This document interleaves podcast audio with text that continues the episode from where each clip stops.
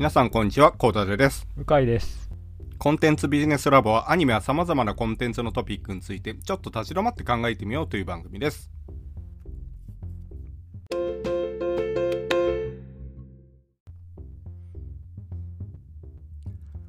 さて、今回のトピックなんですが、前回に続いて新エヴァンゲリオン劇場版について投稿します。今日はネタバレありでいきましょう。一言でなかなか感想言えないと思いますが、どうでした？あれ、前回も言ったかもしれないですけど、僕の感想は終わった、終わっちゃったです。以上。うーん終わって感動した終わってがっかりしたこんなもんだったか満足したどんな感じですかね？普通は両立しない2つの感情が両立してるんですごいこう説明しづらいんですけど、まあ、世の中にいろんなこうネタバレ批評出てるじゃないですかはい感動したとか、終わってよかったとか、うんうん。大人になったねとか、うん。こうほプラス系のポジティブ系の感想、はいうんうんうん。で一方で、あのーいやそんなんじゃ救われねえよとか結局丸くなった大人になっててそういうことだっけみたいなところでガチギレしている。まああとねカップリングが気に入らないみたいなことでガチギレしているネガティブ批評があるじゃないですか。ああありますね。まあ、はい。多分まあ分かんないです普通の映画だったら、まあ、そのどっちかに組みするはずなんですよ。まあまああと比率としては、73とか82とか64とかうんうんみたいな感じだと思うんですけど僕の今回の「新エヴァンゲリオン」に関して言うと、両方のネガポジ両方に100%完全同意です。ああ。どっちの意見でも組みすることができる組みするっていうかはい。まあそれをレビューで書いてる人たちはそのどっちかの意見でを100%で多分主張してると思うんですけど僕は100%両方の意見を主張してる感じなんです、自分の中で。うーん。でもそそれ矛盾してるとは思いませんが自分の中で。普通は矛盾するはずなんですけどね。まあ矛盾はしてないんですよね、あでまあいろいろ思うところがあっては、まあそういうことかっていうのも自分なりに答えは見つかったのでまあ今は全然矛盾して治らず納得してますね、あ 僕も劇場に行ってなんとなくこう雰囲気つかんでたんですけどあこの人泣いてるなとかそういう人もポツポツっていた気がしたんですけどね。向井さん僕ねどうでした？僕座席の選び方が特殊で、はいあのー基本、ま、こう周りが見えない席っていうか、うんまあの前後左右とかをやってる時は気にしないでいいようなポジションの席に取るのでああはい。あんまり周りどうだったかがあんまりそう分かんなかった。ああそうですか。けどまあまあ後で感想を聞聞いたりすると号泣したとかいう人がやっぱりいるのでそうかなるほどねとは思いましたけど、そうですね。僕もエヴァってまあもちろんリアルタイムの世代ですけどリアルタイムではそんな追っかけてなかったんですよ。で後追いでずっとこう見ててで今回の劇場版のラストを見た時にあこれずっとエヴァ追っかけてくる人だったら泣いちゃうだろうなっていうのはね思いましたね。確かに。うん。まあ僕だからあの前回のポッドキャストでもちょっと言いましたけどそこまでこうなんていうんですかねファンファンとしてこう感情移入して入れ込んでるっていうよりかは、まあこう同時大臣、まあ、一緒にこう年齢重ねてるのでまあ、うん体の一部ではあるんだろうけどそこまでこう強く意識普段してるわけじゃないのでだからまあ、うん。特にそこまで強烈に感動がう感情が自分自分自身の感情が動かされるってことはあんまなかったですけどね。ああ。僕は割と動いたんですよね。あこれ泣くかもと思って。まあ結局泣きはしなかったんですけど。まあ、予想通りだったっていうのはあるかもしれないですね。僕はほぼほぼ予想通りだったので、まあこういうふうにまとめてくるだろうなーって言った通りの感じで、まあまあ、ちょっとこう怪しい、まあそろそろあの節始まるかなみたいな後半ラスト3分の1ぐらいのところで、そろそろ始まるかなと思ったら、その通りに始まってた、うん、予想通りの展開だな。っていう感じだったから、予想を裏切られたところがほぼ0%だったので、まあ、覚悟ができてた、予測ができてたから、まあかんまあ、な泣くっていうかそこまで感情が動くっていう感じではなかったのかもしれないですね。うん。ああなるほど。僕あの玄道があんな喋る人だとは思わなかったですね。別にキャラは崩壊してるとは思わなかったんですけどこんな喋る人だったらもっとね最初からコミュニケーション取れたはずなんだろうなとかね、ちょっとそういう余計なことを考えながら見たその辺も僕は予想通りっていうかなんていうか今回はある意味そのキャラクターとか世界観とか、まあ、いろんなものの整合性を優先して、まあ、多少なり分から分から分かりにくくなるというかその終わらせることに障害になるぐらいだったら、はい、それよりもまあ終わらせることを全てに最優先してくるだろうなと思ってたので、うん、うん、まあなので、うん、そうだよねっていうぐらいの感じで見てましたね。ハッピーエンドですよね。うんまあハッピーエンドじゃないですか。旧劇場版だとちょっとよくわかんないというか解釈が非常にこう分かれるような難解な終わり方してたじゃないですか。まあその一般現実世界に普通に日常を送っている我々にの価値観に沿って今回はハッピーエンドですね。そうですね。だからそういう意味でも僕エヴァの中だと一番面白かったんですよね。一番スッと腑に落ちた作品かなって思いますね。生粋のエヴァファンからすると浅いよって思われるかもしれないですけど、ね、浅いよっていうよりね、うん、さんがそうおっしゃるのも、ね、さっきの話の通り100%同意なんですよ。あハッピーエンドだし、はい、面白かったし、まあ、ちゃんとまとまってよかったねとは思うんですけど、うん、一方でああそうなってしまったかっていうがっかりがっかりっていうより寂しさっていうか、うん、もあるんですよ。あの To be continue があってほしかった。いや To be continue にはもうはい、もうそれは1ミリも期待してなかったので、まあ、今回はとにかく終わらせることが最優先、はいはい、終わることのための、うん、終わるためのものだっていう予想をしていたので、まあ、そこの期待は花から全くしてなかったんですけど、なんていうんですかね、はい、あのまあ、シン・ゴジ見たあたりから、うん、まあ、大人の映画監督になったなっていう感じだったので、うん。で、そうなるとですね、そうじゃないものを誰に求めていいんだって言ったところが、僕の中では、まあ、そういう意味で言うと、僕は大人になってないので、なってない部分が多分 半分以上あるんですよ。だからまあ内なるシンジ君がいる。内なるシンジ君ががいるっていうかその急激を見た時のようなこう突き放した感じって気持ち悪いというか、うん、まあなんかこうぶん殴られるようなこう社会の価値観とか、はい。まあ、いわゆるこう万人が受け入れやすいハッピーエンドみたいなものとは違うものを提示するみたいなことをやってくれる、まあ、そこを求めてたっていう部分もやっぱ半分以上は半分ぐらいはあるんですよ。でそれがもう見られないのか、まあまあ、それを今後誰に求めたらいいんだっていったところの喪失感。は大きい、うん、確かにそれはあるかもしれないですよ。ただ「エヴァンゲリオン」は本当に終わったのかっていうのもあるかもしれないですよ。それはね多分もう安野さんとしては終わりだと思うんですけどそれを引き受ける世代というか、はいこれからのビジネスだったり、クリエイターだったりがやらなきゃいけないことだと思うんですよ。うん、まあ言い方悪いですけど、まあ、非常にこう落ち着くところに落ち着かせることで終わらせたのは、はい、まあ分かんない。そういうメッセージがあるのかどうか分からないですけどそうじゃないものを他の人がやれっていうかもうそれは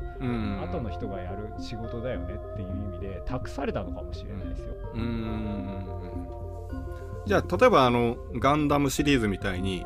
いろんな監督いろんなクリエイターが関わって違うガンダム作るじゃないですか。そういうことではないってことですね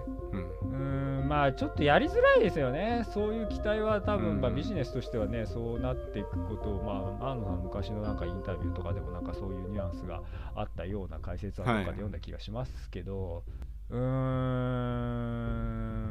なかなか難しいかもしれないですね。うん。まあガンダムもねよくそういうので引き合いに出されますけど宇宙世紀ガンダムとそれ以外のガンダムはまたね、はい、違いますからね。そのエヴァンゲリオンとしてそのままやるのか、まあガンダムの宇宙世紀じゃないガンダムをやるみたいなねことでやるのかとかもまた違いますしね。でもガンダムの場合は富野さんが単 A で今までのガンダムは黒歴史だみたいなことやってたじゃないですか。まあけどあれも全工程ですからね過去のガンダムまあまあまあまあそうですね。あれは平行世界というか別の、まあ、宇宙世紀以外のガンダムを含めての全工程でしたからね、うん、あれは素晴らしかったうん。だからエヴァも同じような感じだなって少し思ったんですよ。感じとしてはそうですけどね。ただ全てのエヴァンゲリオンさようならしましたからね。うん。そこがちょっと違うかもしれないですね。まあまあまあまあそうですよね。確かにポスター見た時さらば全てのエヴァンゲリオンじゃないですか。そポスターのコピーが。だからもうネタバレはしてるんですよねそこだから普通にネタバレしてるんですよ。あのキャラクターの並びも含めてネタバレしてるのでなんで別に見に行って予想外のことなんてほぼないななかったと思うんですけどね僕は。うん。予想通りという感じだと思います。でも本格ミステリーじゃないですけどトリックは本当目の前のところにちゃんと仕掛けがあったっていうのでみんな気づかないパターンかな本格ミステリーっていう意味で言うと若干こう不親切な感じはすげえありますけど、ね、なんというか劇中で全てを語ってないっていうか。うん。まあその劇中だけで読み取れるようにに作られて作られてます？っていう感じじゃないですか。うん、まあまあ、あのーそうだね、はい。まあ、それがないから結局みんなこう僕どちらかというとその作品主義なのであんまりこう作家主義じゃないんであんまりこううん。まあ、まあ、エヴァンゲリオン実質失小説だとは思いますけどだからといって、その監督クリエイターの内面の方にばかりフォーカスがいってそこからこうストーリーだったり、まあ、作品を読み解くみたいなやり方が正直、まあ、うん。昔から大学生ぐらいの時からずっと嫌いではあるんですが、うん、それをやらざるを得ないんじゃないですか。そうですよね。であのネットでも見かけたんですけど10年前にマリーイコール安納もよこ説っていうのがあってこれは確かにそういう見立てもできるけど実際どうなんだろうなって思ってるんですけど鵜飼さんどう思うまどう感じてます？だってまんまそのコンテクストを、まあ、作品外のコンテクストそれをぶっ込まないと説明が弱すぎますもん作品内での。あサナモトエヴァにに出てくるからそっちも読んでくださいとか言われてもそれこそ私は作品単体で勝負しろ派なので。いやいやいやそれはダメでしょって思っちゃうので。まあそうですね。サブテキストも読んでくださいとかだとちょっと違う。それはちょっとねうん。好きじゃないですね、まあまあそういうそれが面白い作品でもあるので否定はしないですけど私の好みかって言われるとそうではないので。うん。でもマリーイコール安野もよこなのかなとかね。なんか腑に落ちないとかなんかちょっと嫌だなっていうのは正直なとこは思いますけどねその辺。まあそれは気にしなきゃいいいいんですよ。うん。ただあのマリがいるから今回エヴァは終わったのかなっていうまあ感じ、マリーはエヴァを終わらせるために必要なキャラだったっていう感じじゃないですか、でマリがいなかったら多分エヴァは終わんなかったと思うんで。うんまあ終わらせる方法はなくはなかったんじゃないかと思いたいんですけどね。個人的には。うん。なんかそのこれもね私の主義好き嫌いのところにかなり入ってくると思うんですけど、はいこうキャラクターフィクションとはいえキャラクターを一定のそのそのストーリーだったりその、まあ、作者が作りたいメッセージだったりを描くためだけにキャラクターを配置する役割としてのキャラクター配置っていうのがなんか好きじゃないんですよ、個人的に。うんはいキャラクターで創作物でフィクションだとしてもやっぱり一人格一人間独立したパーソナリティとしてあってほしいんですよね。でその出まあね人間であればやっぱりあ父親母親がいてで生まれてきてっていう、まあ、そこにこう、まあ、意味があるかっていうよりは、まあ、それはもう現象じゃないですか。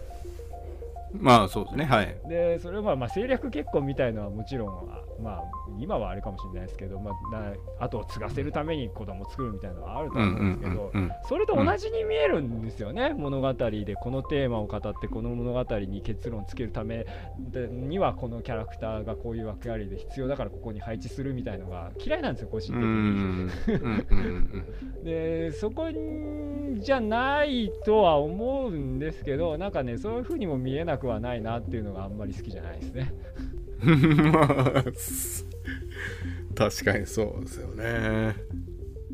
安野さんも結婚してから作家性変わったんですかね？なんかちゃんと計算して配置作れるようになったんじゃない作れるようになったっていうか、まあ、うんそこをすごい意識するようになったんじゃないのかなっていううん。気はしますけど、まあなんかストーリー工学じゃないですけど、まあちょっと工学的はい。にちゃんと作るようにな,、なったんじゃないかなっていううん気がしますね。だからクリエイターとしてスキルが単純に上がってんだなっていうのはねそれは思いますよ、うん、前はちょっと言い方あれですけどなんていうかインディーズのね同人とかでこう頑張ってるような人の延長線上だったんですけども今はもう本当日本代表するクリエイターなので。技術でしっかりとまとめきれるようになったっていうのはやっぱりすごいことだと思いますよ。だってそれができてちゃんとエンタメに昇華できる人自体がそんなに多くないじゃないですか、本来この国。うん。らやっぱそれはすごいと思うんで、まあ、そういう意味で良かったと思うしあーちゃんと終わったっていう意味で、はい。あのポジティブな方の評価に対しても僕100%同意なんですよ。うん。あとテレビシリーズじゃないからなおさら安野さんのやりたいことができたあると思うんですよ。スケジュール面とか予算とかそういったところも含めて。でテレビってどうしても後の方がちょっと作画が崩れたりとか妥協が入ってくるじゃないですか。まあ、納品が全てですからね、まあ、エヴァのテレビシリーズの最初なんてね、あれですからね。そうですよね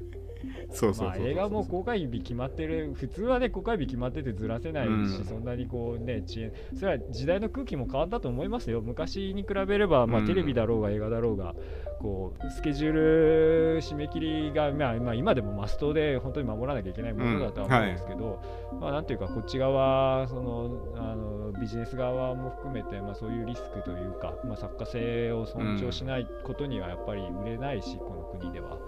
うん。そういうところを含めて最後まで思い切ってやってもらうって言ったことで少しバッファーを見てスケジュール取ったりとかで、ねうん。やりやすくなってきてはいるとは思いますけどね。そうですね。だからエヴァの最初のテレビシリーズとかだとさすがにこう納品落とせない状況っていうのはすごいわかるんですよ僕も、で今だと MX で急に総集編が始まるとかってよくあるじゃないですか。ありますね。実写でキャストが喋り始めたりとか、そうですね。あのー HD リマスター版リマ HD マスター版というかそのパッケージ版はい。うんうんとかを突然流し始めたりとか、まあ、うん。いろんなあの手この手でやりもありますね。だから環境は今は本当クリエイターにとってはいいんだろうなとは思いつつでも本当にいいんだろうかって思う自分まあ、もいたり本当するんには良くないと思いますよ。そうですね。だってクリエイティブを追求して本当にいいものを作りたくてねまあどうしてもちょっと納品間に合わないっていうんであれば分かるんですけどそうじゃないケースも多いじゃないですか。まあその辺のやっぱり自由度というか自分でこう最後までクオリティに責任を持てるっていう意味でも自分の会社作ってで、まあ、制作委員会じゃなくて、カラー制作、医者制作でやるっていうのは、まあ、うん。そういう判断があって、まあ、実際それがね、できるだけの結果を今まで残してきて、周りが認めてくれたからそれができるっていうね、あのお金を出してくれるユーザー、ファンも含めてね、スポンサーとかも含めてですけど、そういう期待をしてくれる人が周りにいて、そこまでやったっていうことはやっぱりすごいことですよ。理想的ですよねクリエイターとして。まあ、ただね、あの社長になっちゃうとね、今度、社長としてのこう社員を守るとか、いろんなこうまた別のこう葛藤を抱えることには当然、ね、一クリエイターでいるのと経営者になるのでは全然違うと思うので、そこはそこで別の葛藤をまた抱えることにはなるんでしょうけど、まあ、それすらも本当はうまくね、作品へと昇華してするのが超一流のクリエイター兼経営者なんでしょうね。うんそうですねまあ普通はできないんです。普通はできないから、普通はできないから分業するんですよね。うんうん。まあプロデューサーとディレクターってそもそも職種が違いますよね。日本のね、あの名だたる大企業もそのパターンじゃないですか。クリエイターと経営者のみで世界的な企業になってるところうんうん。がしか知らないですよ。むしろ。ああ そうですね。まあ海外もそうかもしれないですよ。アップルにしかり。まあそうですね。マイクロソフトもそうですようん、ね。そうですね。一番最初の頃とか、うん、ああいうコンビっていうのは必要方なのかな兼ね備える天才はそうそういないですよ。でそういえばあの今回の映画でクレジットをね見てたら正幸がいなくなっちゃってましたよね正幸さんがそうですね。三監督体制がちょっとなんか入れ替わってましたね。うん大丈夫かなって思ったんですけどでもちゃんとエヴァの映画だったんでエヴァスピリッツってやっぱいろんなクリエイターにも受け継がれてんだなって思いましたね。まあ他の中核メンバーきっちりや残ってやってるですか、うん、前田真宏さんとか。そうですね。で細かいクレジット見ると本当スーパーアニメーターがいっぱい参加してて。すごい。びっくりしますよね。すごっていう。メンツが並んでますね。昔トムスの前身である東京ムービーが「アキラを作った時にもう会社の壁を越えていろんなスーパークリエイターが参加したっていうことがあったんでと思うんですけど、まあ、今回のウェバーも同じような感じ業界全体が応援してましたよね本当に、うん、期待もしてたし応援もしてたっていう感じが、うん、あのアニメ衣つかない制作業界のムードとしてあったような気がしますけどね。そうですね。ただ僕エヴァが今回の劇場を見てて田舎のシーンがちょっとこう なんかいつ いつ終わるんだろうなって思ってて。あの辺どうでした？ちょっと退屈した感じです、あのー、僕は正直少しねのんびりしちゃったなっていう感じがしたんですよ。そこものさっきのあの多分僕の要求が厳しすぎるのかもしれないんですけどそこもねさっきのその物語の役割論じゃないですけどあのキャラクターはこういう役割を、が必要だからこのキャラクターをここに置いてこういうキャラクターを作るみたいなのが嫌いだって言ったのと同じであのパートもやっぱりこう物語終わらせるまあ新エヴァンゲリオンを終わらせるという意味においての役割この役割が必要だからあそこにあるっていう感じの印象をすごい受けるんですよ。機能なんですよね。描写とかストーリー物語っていうより、あそこはあの機能が必要ああいうまあまあとはいえあんまりネタバレしないように喋ってますけどああいうこう ね、あのその次の展開につなぐためにこういう風にしなきゃいけないその機能を果たすためにはこの舞台設定が必要だっていうので置かれてるように見えるんですよね。作為的に。でまあどんな物語、まあ、あのストーリーでも、まあ、やっぱ構成考える時にやっぱりその役割が必要なんでそういう風に配置していくのはそれは当然なので、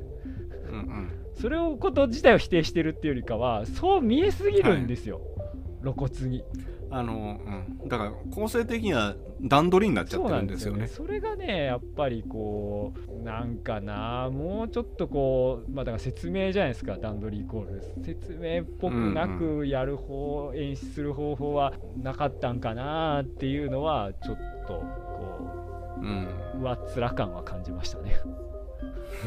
そう。あの自然もなんかちょっと取ってつけたような感じがあって。てか昭和じゃないですかあれもう。平成、うん、今令和ですよ。はい。平成もすっ飛ばして昭和それも昭和初期のこう墓場というか領収というかみたいなものの世界観じゃないですか、うん、そこまでする必要あったっていう。田植えのシーンとかも一歩一歩こうあの稲をこう植えてるっていうのがあれはちょっと僕でさえ見たことないですよ。あれねやっぱやりすぎなんですよ。僕はまあちょっと、これを聞いてる人に僕のリアル高校同級生とか多分いないとは思うんですけどちょっとリアル田植えをやる学校だったので、うん、だからそれ授業なんですよやっぱり。農業研修じゃないですけど、うん、だああいうの見はい、見ちゃうともう僕の世代ですらもうあのリアリティっていうよりかは研修に見えるんですよねあれは。うん、うんであの安野さんと同じ世代60代とか。はい。であればギリギリもしかするとあれがその日本の原風景というか、まあ、自然と共生する、うん、あの生き方地のに足のついた生き方みたいな、うん、土の匂いのする生き方みたいな表現としてはいいのかもしれないんですけどもはや記号ですよね。うん まあそうですね。だからリアリティはないですよね現代社会なんかものすごい作り物の昭和感があるんですけど、まあ、その作り物であることを意図して演出してるんであれば、まあそれはそれでいいのかもしれないんですけど、はい、それだったらもっとさらに露骨な描き方あるだろうとも思ううん、なんかねちょっとやりすぎというかやっぱこう、うん、置いてある感があるんですよねあそこに。そうそうですね。だからこう単純にあんま面白くないっていうか面白くないってあれだけどいやまあ別に面白くない部分が映画の中にこうね、うん、後のシーンを面白くさせるためにこう落差として面白くない部分というかまあ落ち着いてるっていうかなんかそういう停滞してるところも必要だとは思うんでいいんですけど、うん、なんかもうちょっとなじませられなかったのかなっていうのは 思いましたけどね見てるときは。尺も長かったですよねあそこは。長かったですね。いつ終わるのかなと思ってたよ、うんそうですね。なんかねちょっとやっぱり、あそこは僕もあんまり好きじゃないですね。でそっからでも村から出てからが怒涛の展開になりますよね今回は。うーんまあまあそうですね。あそそうだ。あとそういえば実写化というか特撮化はあるんじゃないかなと思っててエヴァええのど どダメ？っていうかハリあのアンナさんえハリウッド版ってどうなったんですか？えちょっとわかわかんない。それはもうなんか全然情報が全然情報止まってますよね。うんそれがまあよく、落ち着かないと何もやらないんじゃないですか、あー。安野さんにエヴァの特撮やりましょうって持ってったらどうだと思います？やらないと思いますよ。やらない。ああもうエヴァは自分の中でも決着がついてるからっていううん。感じなんですかね、うんてかやってたじゃないですか劇中でエヴァの特撮。新エヴァンゲリオン。ああまあ。やりたいこともやってるんだから。あれ特撮でしょ？まあ書き割りとかうん。使って特撮だよねあれはね。確かにやってましたね。だってわざとミニチュアを CG で作って家が丸ごと転がってくみたいな描写してたじゃないですか、うんうんうん。そうだね。あれ見てて急にあれしょぼくなったなと思ったらあこういうことかっていう感じ、うんやりたいことを全部やって楽しそうだなと思って見てましたよ最後のあの 今イマジナリーパートがイマジナリーパートが始まる前にお始まるかな？始まるぞっていう感じでワクワクしながら。だからその ね農村のところ終わってこうブンダー突っ込みますみたいな話のところにいよいよ始まるぞと僕はそこであんまり思わずうん。うん、よし始まるな言動との対話みたいなところで。よし来たついにここであのあんな節本領発揮するなワクワクみたいな感じだったんでした。ら期待以上にこういやもう好き放題やってて楽しそうだなみたいな感じだったんで。あそこがあそこが多分今批判してる人一番あの辺の批判が多そうですけど僕はあそこが一番楽しくニコニコしながら見てましたけど。まあ僕もね面白かったですよ。あのあそこ面白いですよね。ななんていうん、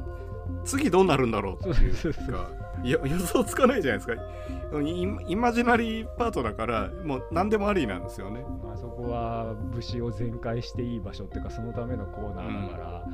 まあね急激も見てた急激見てた人たちはそこでなんか絶対やってくるだろうと期待してるわけじゃないですか。え実際期待して見に行ったわけですよ 私も。うんうんまあ当然いろんなものを終わらせるんで急激のそういうところも含めてなんかまあ同じようなことかまあそれを上回るかなんか同じような仕掛けは必ずしてくれるだろうっていうワクワクをして見てたら、まあ驚き系はあんまりなかったですけどそうきたかみたいなまあそれはねあの出落ち的なのは急激で一回やっちゃったからもうできないでしょうけど、もうそれをちゃんと踏まえた上でこうもう一回やっていくみたいなところが来てまあ、うん。一番楽しく楽しかったんであそこもう一回見たいなみたいなのありますけどね僕は。テンポも良かったですよね。うんまあけどそれ伝わるのって意外とそのアンさんの個人的な趣味のところに共感できる人じゃないと伝わらないかもしれないなっていうのは少しありますけどね。あのシン・ゴジの時もそうそうでしたけどその特撮愛あふれるこう、音楽とかまあ今回のエヴァも音楽そうだと思いますけどそういう細かいこだわりって、し知らないとこうね 普通の映画じゃないですか。あるいはなんでこのシーンでこんなのあまりにこうみ浮いてるとなんなんでみたいになっちゃうから。うんうんなんわかんないですけどね、どういう評価になってるのか。うんうんうん、まあ、本当好きなことをずっとやれてよかったんじゃないかなっていう。戦艦を盾にしたりとかね。あんな武士ですよね本当に。でね、シン・ゴジの時はね、あの在来線爆弾とか、そうですねうん、鉄道で、今回は船か、みたいな感じで見てましたけどね。あのシン・ウルトラマンで同じような。今度何何やるんだろうなって、船、電車船と来たからな、みたいなのは、シン・ウルトラマン早く見たいですよね。うん。と今回あの一番ラストで宇部駅か、ええ。宇部なんとか駅？うん。宇部の方の駅で。あれ安野さんの出身地ですよね。あれはどういう意味があるんだろうっていうのでいろんな人たちが考察してましたけどうんまあ、就職ネタとかはさすがに考えすぎじゃねえかと思いましたけどね。でもエヴァから卒業して現実に戻ろうとかねまあ、実写をあそこで突っ込むのはね、昔もやってますしね。うんで今回は、あそねあのどうしたっけパンアップしてったのかな？上にこうこうカメラ上げていく時の最初の下に切れてる、あのモブっていうか歩いてるキャラは確か CG でアニメセルクのアニメにしててで上がってひカメラ引いてって円形になって下に見えてるで歩いてる人とかは普通の人間あの実写の人間だったのそうですね。ような気がしたので、まあその辺もこう一気にやるんじゃなくてこうスムーズに切り替えて、まあ、戻っていくようなところとかも演出してるのかなとかは、まあそれぐらいは見,、見ながら思いましたけどね、まあ、僕はあんまり考察しながら見ないから、後で考察を見てよくこんなこと覚えてるし考えてるなと思って感心しますよ 本当に。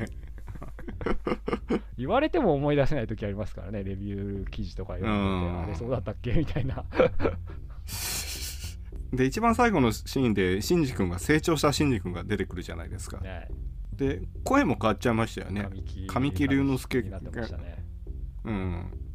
あれちょっとびっくりしましたよね、うん、別の尾形さんでいいんじゃないのって思ったんだけど。まあ尾形さんの感想はそういうことだったのかって感じですよね。あのツイッターとかで。もそう。ここのことを指してたのかっていう。そうやってくれたみたいなね、とこですよね。まあ多分神木さんシークレットだから別撮りだろうし、うんうん、おそらく想像するに小川さんバージョンも撮ってるんじゃないかと思うんですよね台本上。うん。隠すために、だからそこだけ神木隆之介って書いて台本出したで神木さんも収録に連れてきたらもうバレちゃうじゃないですか。うん。漏洩リスクもあるしなんとなく小川さんにも伏せられてたんじゃないかなぐらいな、でしょであれ最後のセリフ私じゃないじゃんぐらいに思ったんじゃないかなみたいな。そういう勝手な妄想してますけど。そうね。でもシンジ君はマリーとくっつくんだって思いましたよねまあもうだってね途中からその流れになっちゃってたじゃないですかもう。うんでマリーって何歳なんですかあれは。その辺の考察がいっぱい出てる出てますよ。うんで考察読んでもいまいち腑に落ちないっていうか。まあクローン説じゃないですか。あ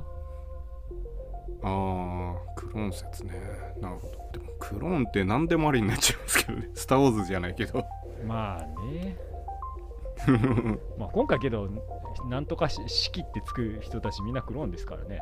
ああそうだよな。そもそもだって魂と肉体が切り離せる以上何でもありじゃないですかそんなの。年齢に意味があんのかぐらいの話ですよそれできたら。まあアニメだしね。アニメまあまあそれは言ったらそうなんですか そうあのリアリティラインってありますよね作品の。はい。どこまでがフィクションでどこまでがこうリアルのかっていうのが。エヴァってなんかぼわーっとしてる感じがしてるんですいやそこがね多分考察中の方々を刺激するんだと思うんですよ。あリアリティラインの中に収まってるように収まるように考察したくなるんですよ。うん。でそれがギリギリできるような曖昧さでやってるんだと思うんですよね なんかねもう取り返しつかないじゃんってところには踏み込んでないと思いますよ。ああそれって意図してやってんのかもう作家性のそのにじみ出る感じでこうやってしまってんとか。そこがね正直一番よくわからないっていうかそこが一番興味ですねその作品の外側に対しての興味っていう意味で言うとどこまで意図的にその辺りを設計してるのか、うん、あまあそのねいろんなこう専門用語がガンガンまた最後に登場するわけじゃないですか。この後に及んで新しい用語を出すみたいなのがバンバンこう、はい、出てくるのとかをこう、うん、その用語を作るためにどこまで設定作り込んで実際やってるのか、うん、まあまあこれぐらいまあふんわりやっといてまあ、まあ、大筋波状破綻しないようにこう作ってはあるけど細かいところまでは、はい、整合性取ってないみたいなぐらいで出してるのかとかは一番、まあいろんな作品ありますけど一番気になる作品ではあると思いますよエヴァは。その都度その場面場面でなんか面白い方を選択してやってみようってなってるんですかね。いやーそれだったらもっと波状してる気がするんですけどね、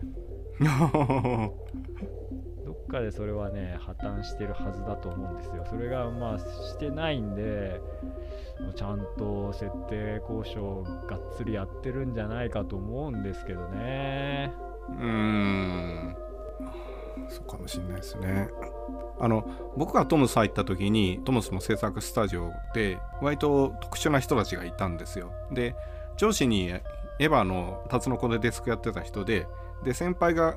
またエヴァの制作進行やってた人なんですよね。でよくエヴァの話も聞いてたんですけど安野さんは都度いろんな人の意見を聞いて自分のものでにしていくっていう感じで。で脚本家の薩川さんっていうのがエヴァのテレビシリーズの脚本家でいたと思うんですけど薩川さんからも結構影響を受けてるって言ってましたね。それあれだけまあいろんな人の意見を取り入れるのはいいですけど、うん、世界観含めてあれまとめきるの大変ですよ。そうですね。だからこれだけの年月がかかってしまったってことなんじゃないですか、まあ、やっぱりだから魅力まあいろんな魅力があると思うんですよ。そのエヴァに対して感じる魅力って、うん、僕がエヴァ好きだった部分はやっぱそこが大きいというかまあねやっぱガチオタというか設定好きですからね男の子はみんな。あ謎本とか流行ったじゃないですかテレビの時。テレビの時じゃないのか。最初の劇場版の時かな謎本とか流行ったりしたのとかって、うん、まああそこは、まあ作品性とか作家性のところに比べるとあんまり語られないしまあそんなもんねあの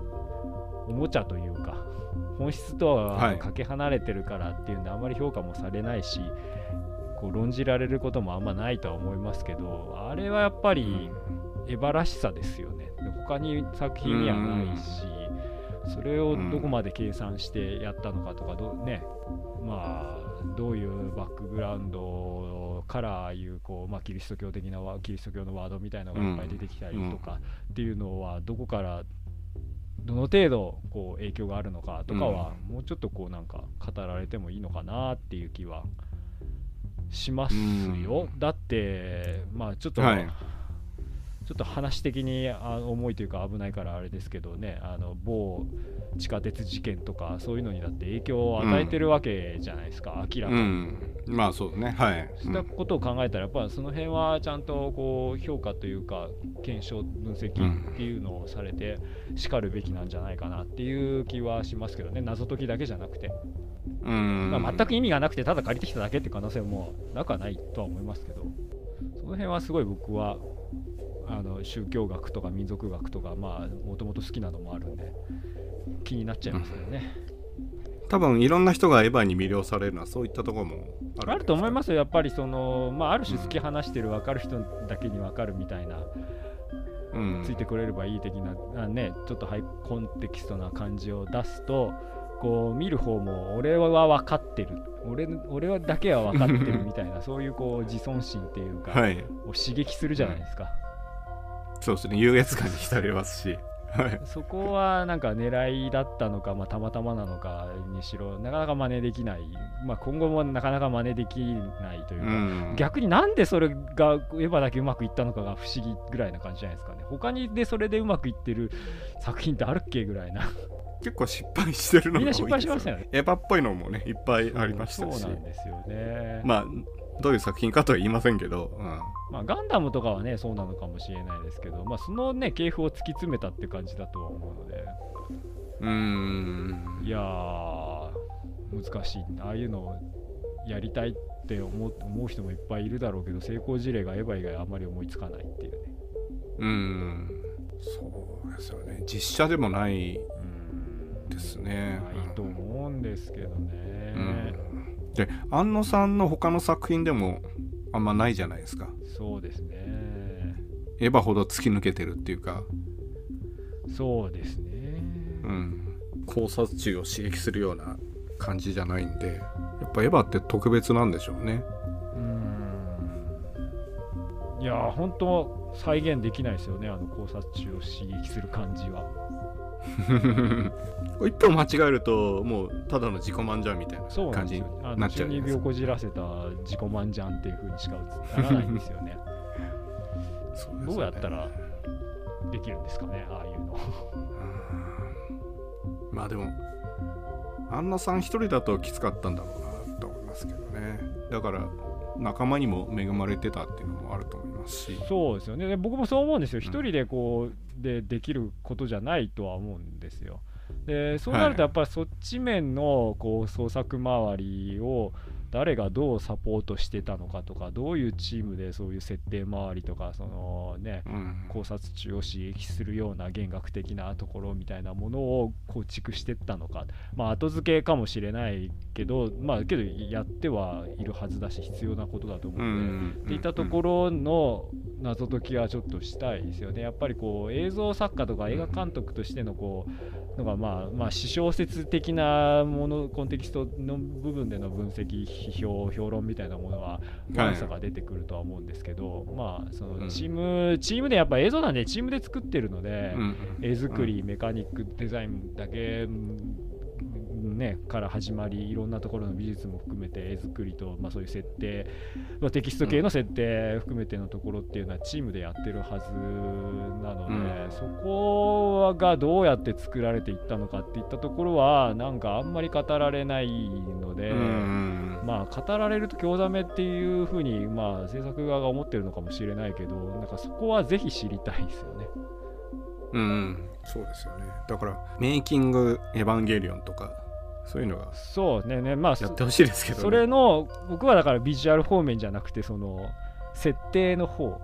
あビジュアル方面は多分ガンガンやられると思うんですよね。うんうん、でまあそれに名のある人たちがもう本当有名なアニメーターだったりデザイナーさんだったりがいっぱいクレジットに入ってるわけだし。なんとなくそこは想像がつくんですけど、なんかこう、うん、文芸周り本当どうやって作ったんだろうっていったところがこう知りたい。そうですね。ゼーレとかいろんなそのネーミングの付け方とかもすごいセンスがあるじゃないですか。そうなんですよね。でまあね脚本家ね本人脚本っていう形、まあ、最初のテレビシリーズはそうかもしれないですけど、まあ、その後とかも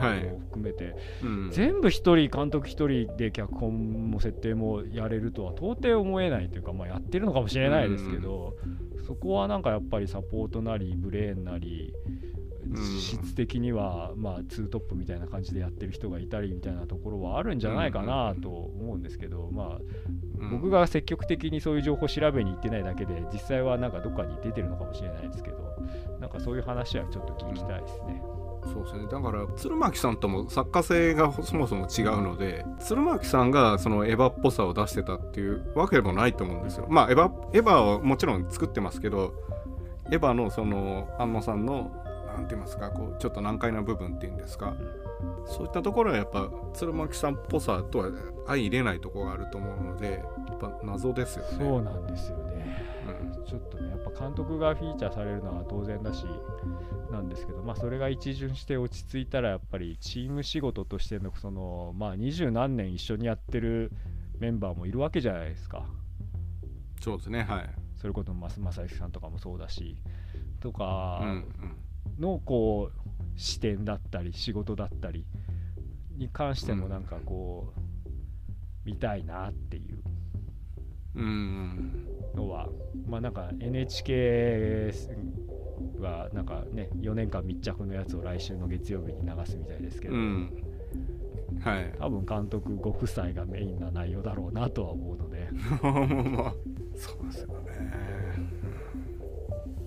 あと最初のテレビのエヴァの企画書ってご覧になったことあります？ありますよ。あれ見るともう企画書の段階から割とビジョンがしっかりしてたなっていう。そうですね。なんか方向性っていうかそのま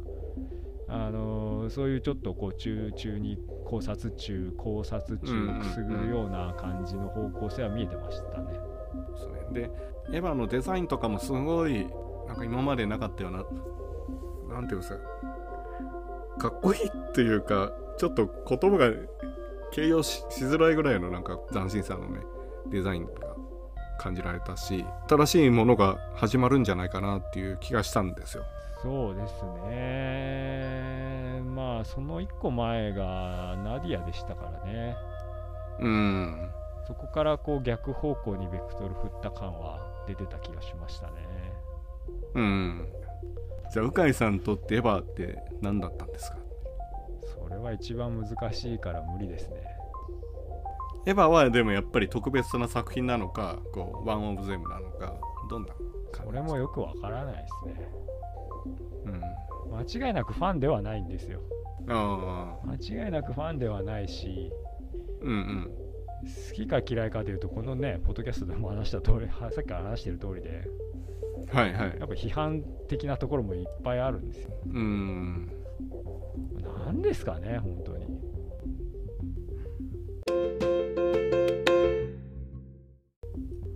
というところで今回はネタバレありの「新エヴァンゲリオン劇場版」について投稿しました。深井さんあのもう一回ぐらいエヴァの劇場版見に行きますか？うんまあ入徳が切り替わったらもう一回ぐらい見に行こうかなっていう気はしてるんですけどね。まあ今けど気分的に言うとどちらかというと急激をもう一回見直したいなっていう気持ちがあ大きいというかやっぱりあうん。ああいうこう見終わったと正直僕リアルタイムあの当日劇場であれをねあのはい。内側にカメラ向けられる演出を実写をガチのオタとしてですね、受けた側の人間なのでやっぱすごい怒りは感じたんですよね、当時ね。えどんな怒りだったんですか？いやなんかもう頭に血が上る類ですよね。バカにされたっていうか。うんまあ痛いところ、まあ、当時もねまだ若かったからそこまで客観視できてないんでその、痛いところを疲れたから怒ってるっていう感じよりかはもうなんかシンプルに脊髄反射的になんかはあっていう。作品も完成させねえでこっち使うとか舐めてんのかぐらいな気分に当時はなったんですけどあのうん今となってはそういう体験をまたしたいなっていう気持ちが 実はこう結構盛り上がってきたっていうかまあ安野さんまた怒らしてくれって怒らしてくれっていうかはいそういうこうわけわからん感情ああよかったねとかいい作品だったねとかまあまあちゃんとまとまったねって言った感情と,、とはまた別に僕が「エヴァンゲリオン」だったり安野さんに求めてた部分っていうのはそっちの部分ふざけんなとかわけのわからんこととか、まあ、すごい感情を揺さぶられるみたいな良くも悪くもですよ。ところを期待してた部分も、まあやっぱ半分、まあそれもう真実だった、うん僕のとっては真実なので、なんかそういう経験がまたしたいな、そういう作品は今後、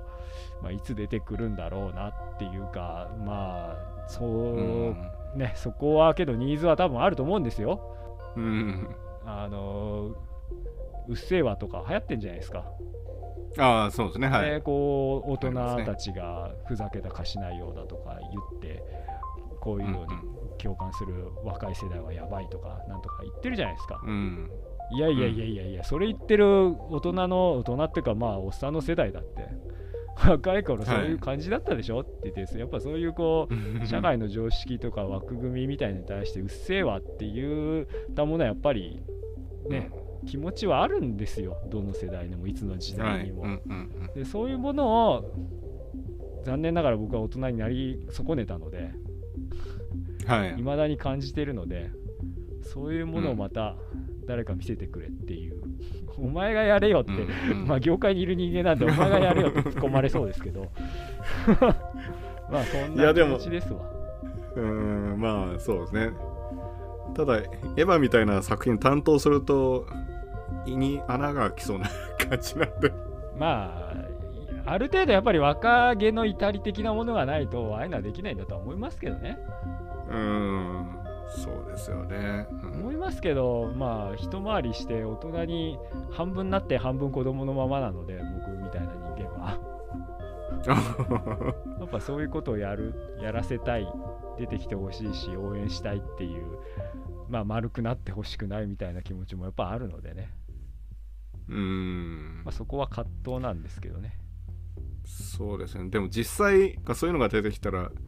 反発するんだろうなとも思うしなんかねまあその時になってみないと分かんないな。うん、だからそういう分かんないなっていう感じにを味わいたいんですよ。あやっぱその大人になるとこう感度が落ちるっていうのはよく言われるじゃないですか、うん。おっさん年食うと、はい。こうそういう感情が動かないというか感度が落ちるっていうんですけどそれうんうんうんうん。当然で経験増えてる分だけうんいろんな経験してるから予測できる範囲が増えるんですよ。想定内が増えていくから、それ想定内のことにそんなに動かないでしょって話で。ただそれだけの話なんですよ、そんなの。感度が落ちてるわけじゃないんですよ。予測がの精度が上がってるだけなんですよ。うんだそれを上回ってほしいなっていうね、あの他人事のように言ってちゃいけないんでしょうけど。は 僕らも頑張りましょうい。っていう感じですよ。はい。ありがとうございます。ではまた次回お会いしましょう